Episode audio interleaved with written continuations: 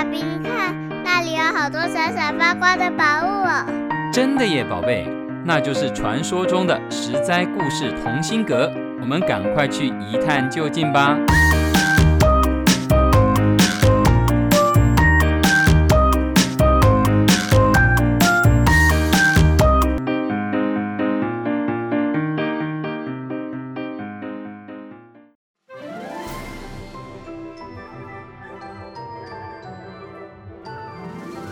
各位亲爱的大朋友、小朋友，你们好！我是专门破解故事密码的露露姐姐。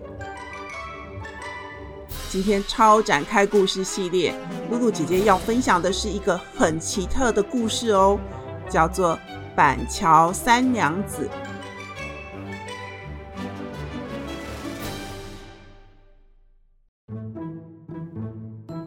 唐朝的时候，有个商人叫做赵继和。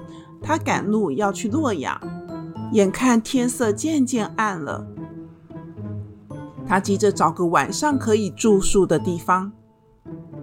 听说附近有个板桥客栈，单身的老板娘人称三娘子，大约三十来岁，自己一个人管理一间大客栈，每天人来人往的，生意还挺不错的。据说三娘子很有生意头脑。赚了不少钱，还养了很多的驴子。板桥客栈主要是提供三餐饭食，但如果遇到临时找不到住宿的客人，三娘子也会便宜的提供床位，让赶路的客人有个地方可以睡一觉。赵继和进到板桥客栈的时候，前面已经有六七个人要借宿了，他只好睡在房间最里面靠墙的床位。三娘子很好客，提供大家丰盛的美食。夜深了，还拿酒请大家喝呢。她跟大家聊天说笑，可是偏偏赵继和不喜欢喝酒，也不太会说笑话，就只是看着他们一群人喝酒聊天。过了半夜，大家也都累了，陆陆续续睡着了。三娘子吹熄了蜡烛，关好房门，回到隔壁房间休息去。同房的旅客喝了酒，都睡得好熟好熟哦，稀里呼噜的打呼声此起彼落，搞得赵继和翻来覆去睡不着。这时候，他听到隔壁房间窸窸窣窣在搬东西的声音，难道是有小偷吗？赵继和小心翼翼的。从木板的裂缝看进去，看到隔壁房间的烛光下，三娘子打开一个老旧的木盒子，从盒子里拿出了一块土布、一个木雕的小牛、一个小木偶和一副小巧的耕田的农具。三娘子抖一抖土布，平放在桌上，再把小的模型整齐放在布面上，嘴巴含了一口水喷出去，玩具木偶。就拉着小木牛，有模有样的推起了农具。不一会儿，土布就变成一片被翻好土的农地了。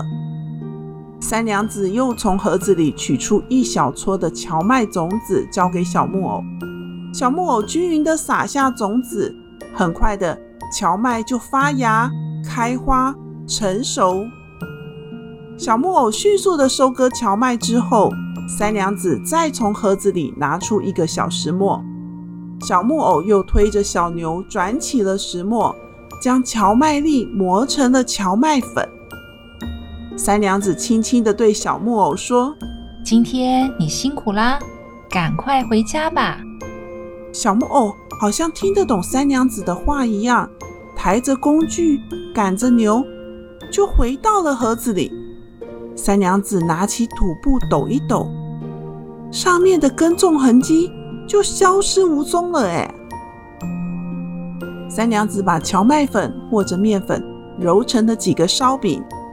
这时候，院子的公鸡啼叫，天快亮了。三娘子揣着几个烧饼走出房门，看来是要进厨房准备早点去了。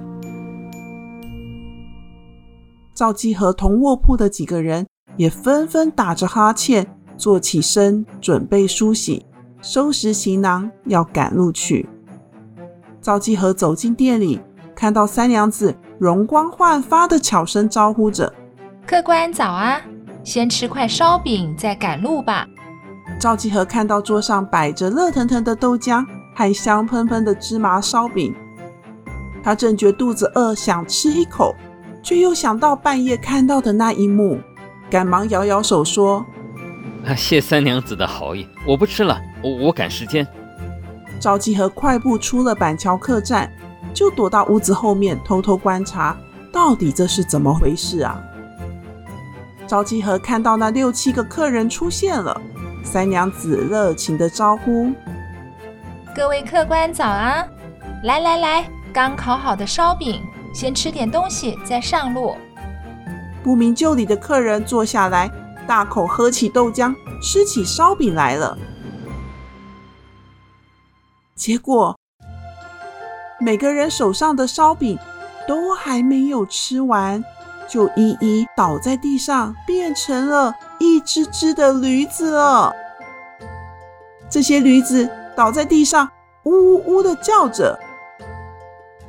三娘子把他们一一的赶到后面的马厩拴起来以后，又回到店里，把这些客人的财物通通搜刮干净。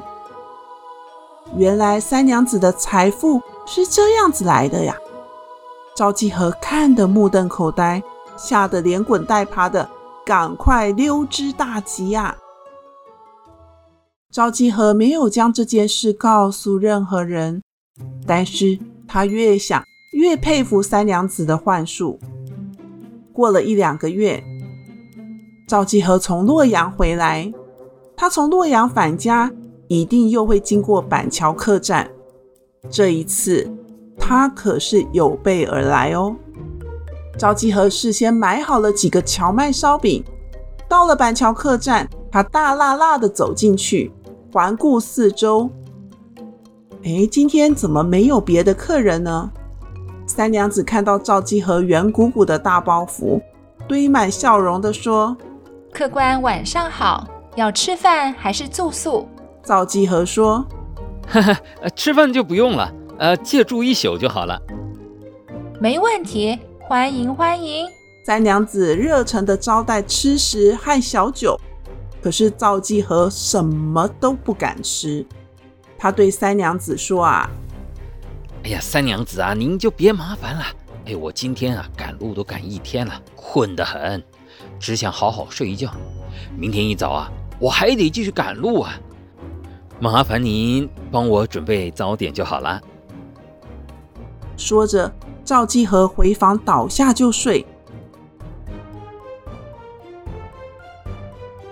过了午夜，他默默地从床上坐起，眼睛凑在木板缝，看着三娘子又在做法指挥木偶人种荞麦做烧饼。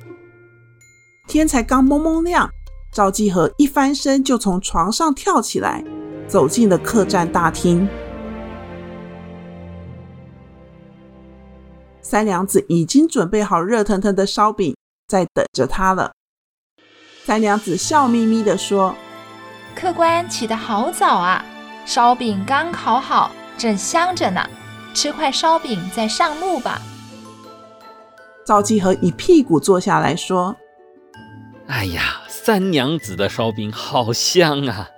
不吃块烧饼，哎呀，真舍不得出发呀。”赵继和掏出水壶。对三娘子说：“啊，麻烦三娘子帮我兑点热水，好带上路。”那有什么问题？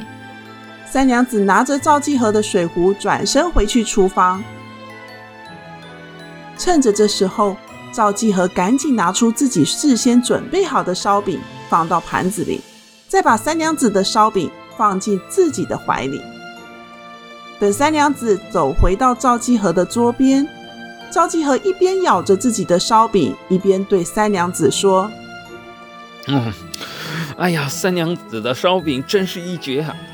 哎呦，我都忘了，我身上还有昨天自己买的烧饼呢。”说着说着，他就从怀里拿出烧饼。“哎呀，三娘子啊，我这烧饼不吃可惜呀，不然就当跟您交换，让您品尝品尝我带来的烧饼吧。”三娘子不疑有他，谢客官，那我就不客气了。三娘子接过了烧饼，放到嘴里咬了几口，就突然倒地，变成一只驴子了。赵继和哈哈大笑，他去三娘子的房里找到了神秘的木盒，牵起三娘子变成的驴子，骑上它赶路去了。这头驴子啊，特别的聪明，速度快，又从来不迷路。赵继和骑着它周游四方，日行千里，得意的不得了。但是木盒里的木偶木牛，他却始终找不到方法让他们动起来。就这样过了四年，有一天，赵继和骑着驴子经过了一座古庙，庙旁站着一位老人家。那位白胡子老人家看到他们，拍手大笑：“板桥三娘子。”没想到你也有今天呐！哈哈哈！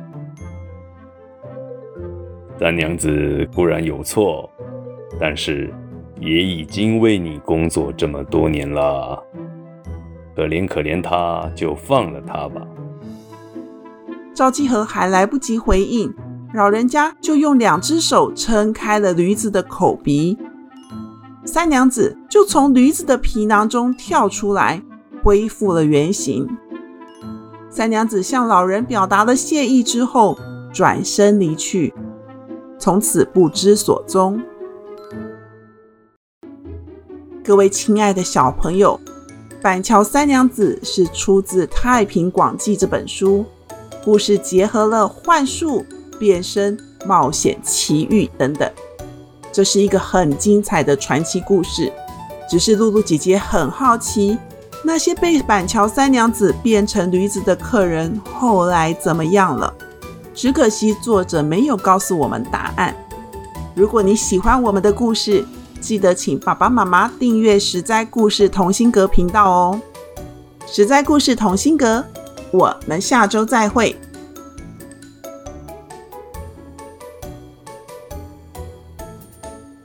以上由实在实在网络教育学院制作播出。